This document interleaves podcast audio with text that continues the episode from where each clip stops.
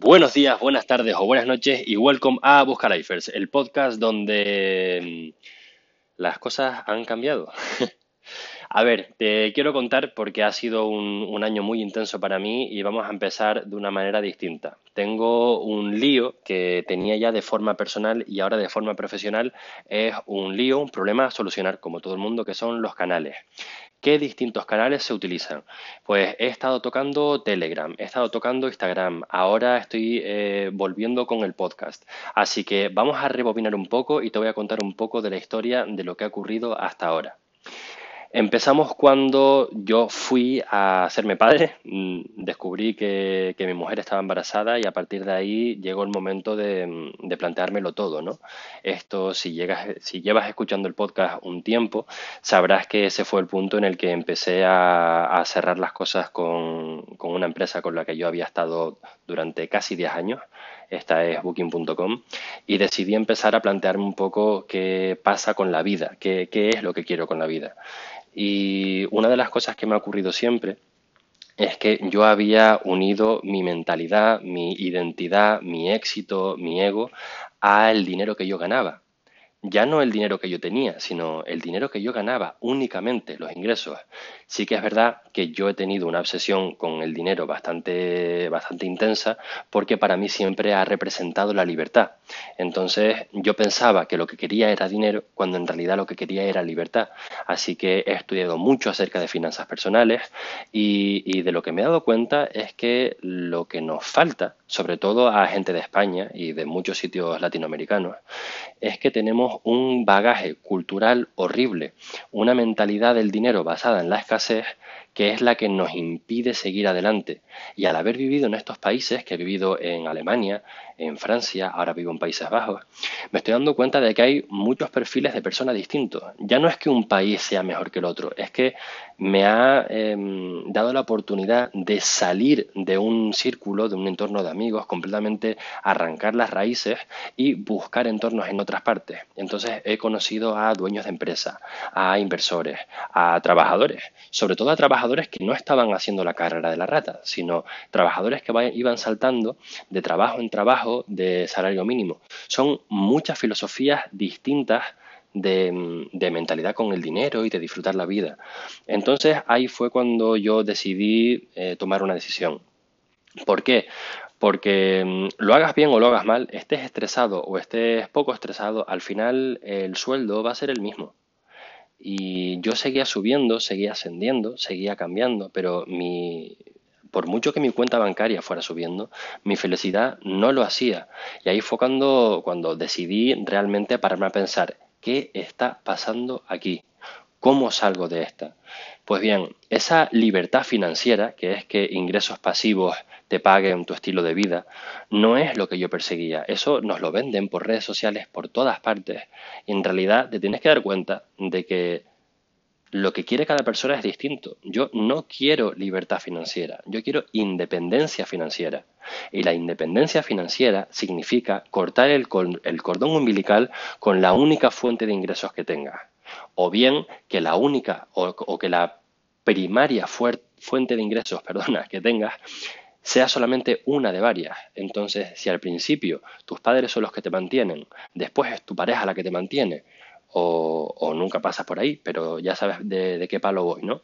Al final va a haber un momento en el que la persona o la cosa o la organización que te mantiene te tiene atado, por mucho que te pague, esa es tu única fuente de ingresos. Entonces puedes ganar mucho dinero a raíz de tu empleador, pero es que te tiene agarrado, perdón que te diga, por los huevos.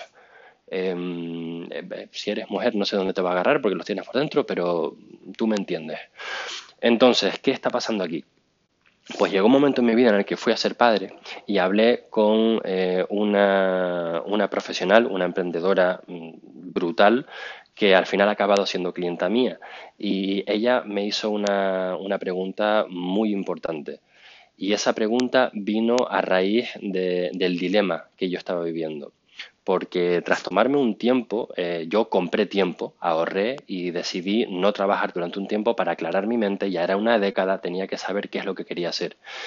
Y el dilema que yo tenía era, vuelvo a trabajar para una empresa porque se me ha dado bien, he conseguido subir la escalera corporativa, yo esto lo sé hacer, sé solucionar problemas, soy muy bueno con estrategia, soy muy bueno sobre todo con números comerciales, o sea, tengo unos, eh, unas habilidades que se premian mucho en una corporativa grande, en una multinacional. Pero, ¿y qué hay de lo que quiero yo? Entonces, voy a tener una hija, puedo ganar mucho dinero, eh, mucho según quién, ¿no? Bill Gates va a pensar que es muy poco dinero y mi yo de hace cinco años va a pensar que es una burra de dinero. Entonces, eh, vamos a dejar las cosas claras. Para mí, yo pienso que trabajando puedo conseguir mucho dinero y esto es bastante más dinero que el que necesito para vivir. Entonces, llegó la pregunta de mi clienta. Me dijo, Ale, ¿tú qué quieres? ¿Darle estabilidad a tu hija o darle a tu hija a un padre que persigue sus sueños? Pregunta profunda, ¿eh? Y el tema es que efectivamente la estabilidad la niña la va a tener, porque mi mujer también trabaja. Yo, si todo sale mal, eh, tengo un colchón financiero y mi especialidad es las finanzas, yo lo he hecho bien para asegurarme de que siempre tengo una, un tiempo para recuperarme antes de que, después de que las cosas me salgan mal. Y em, en realidad yo lo que quería era esa independencia financiera. Pues en realidad te lo digo muy sinceramente, a mí lo que me ha cambiado la vida ha sido el cambio de mentalidad. Pensamos que necesitamos mucho dinero o que necesitamos una oportunidad. Pensamos que necesitamos muchas cosas, pero en realidad lo único que necesitamos está dentro de nosotros. Te voy a contar que a mí me acojonaba cobrarle a alguien por primera vez. Bueno, el primer bloqueo es cómo lo hago yo legalmente. O sea, ¿cómo voy a cobrar yo por un servicio? ¿Qué hago? Pues fue una cosa de un día. O sea, fue ir a la Cámara de Comercio y registrarme. Y ya está. Eh, eso es el proceso que hay que hacer una vez, más o menos, eh, sabes a qué te vas a dedicar, que eso es un proceso que ya te contaré en otro momento. Pero el caso es que el segundo bloqueo ya fue decirle a alguien, pues mira, este es mi precio y si quieres trabajar conmigo va a ser con este precio. Y esa persona no solamente me dijo que sí, sino que además con el tiempo me ha ido diciendo lo mucho que le ayudo y lo valioso que es esto para ella. Eso me dio energía para dar el segundo paso y el tercer paso. Ahí me refiero a, al segundo cliente y al tercer cliente. Y poco a poco todos ellos van estando satisfechos con lo que hago. Lo que te quiero contar con esto es que es un proceso. Alguien de repente no se convierte en una persona libre. Pensamos que, las personas a las que envidiamos, em, estoy hablando de, envidia sana, eh, son personas que han tenido suerte, han tenido un golpe de suerte o que están ahí de repente por un evento. Lo que no vemos es el trabajo duro que hay detrás. Es decir, imagínate que yo de repente, em, dentro de unos dos o tres años, me asocio con una persona que es muy grande en la industria, eso me da muchísima visibilidad y me convierto en un billonario tú vas a pensar que eso ha sido un evento. Lo que no se ven son los años de cortar cordones umbilicales que han ocurrido desde 2012.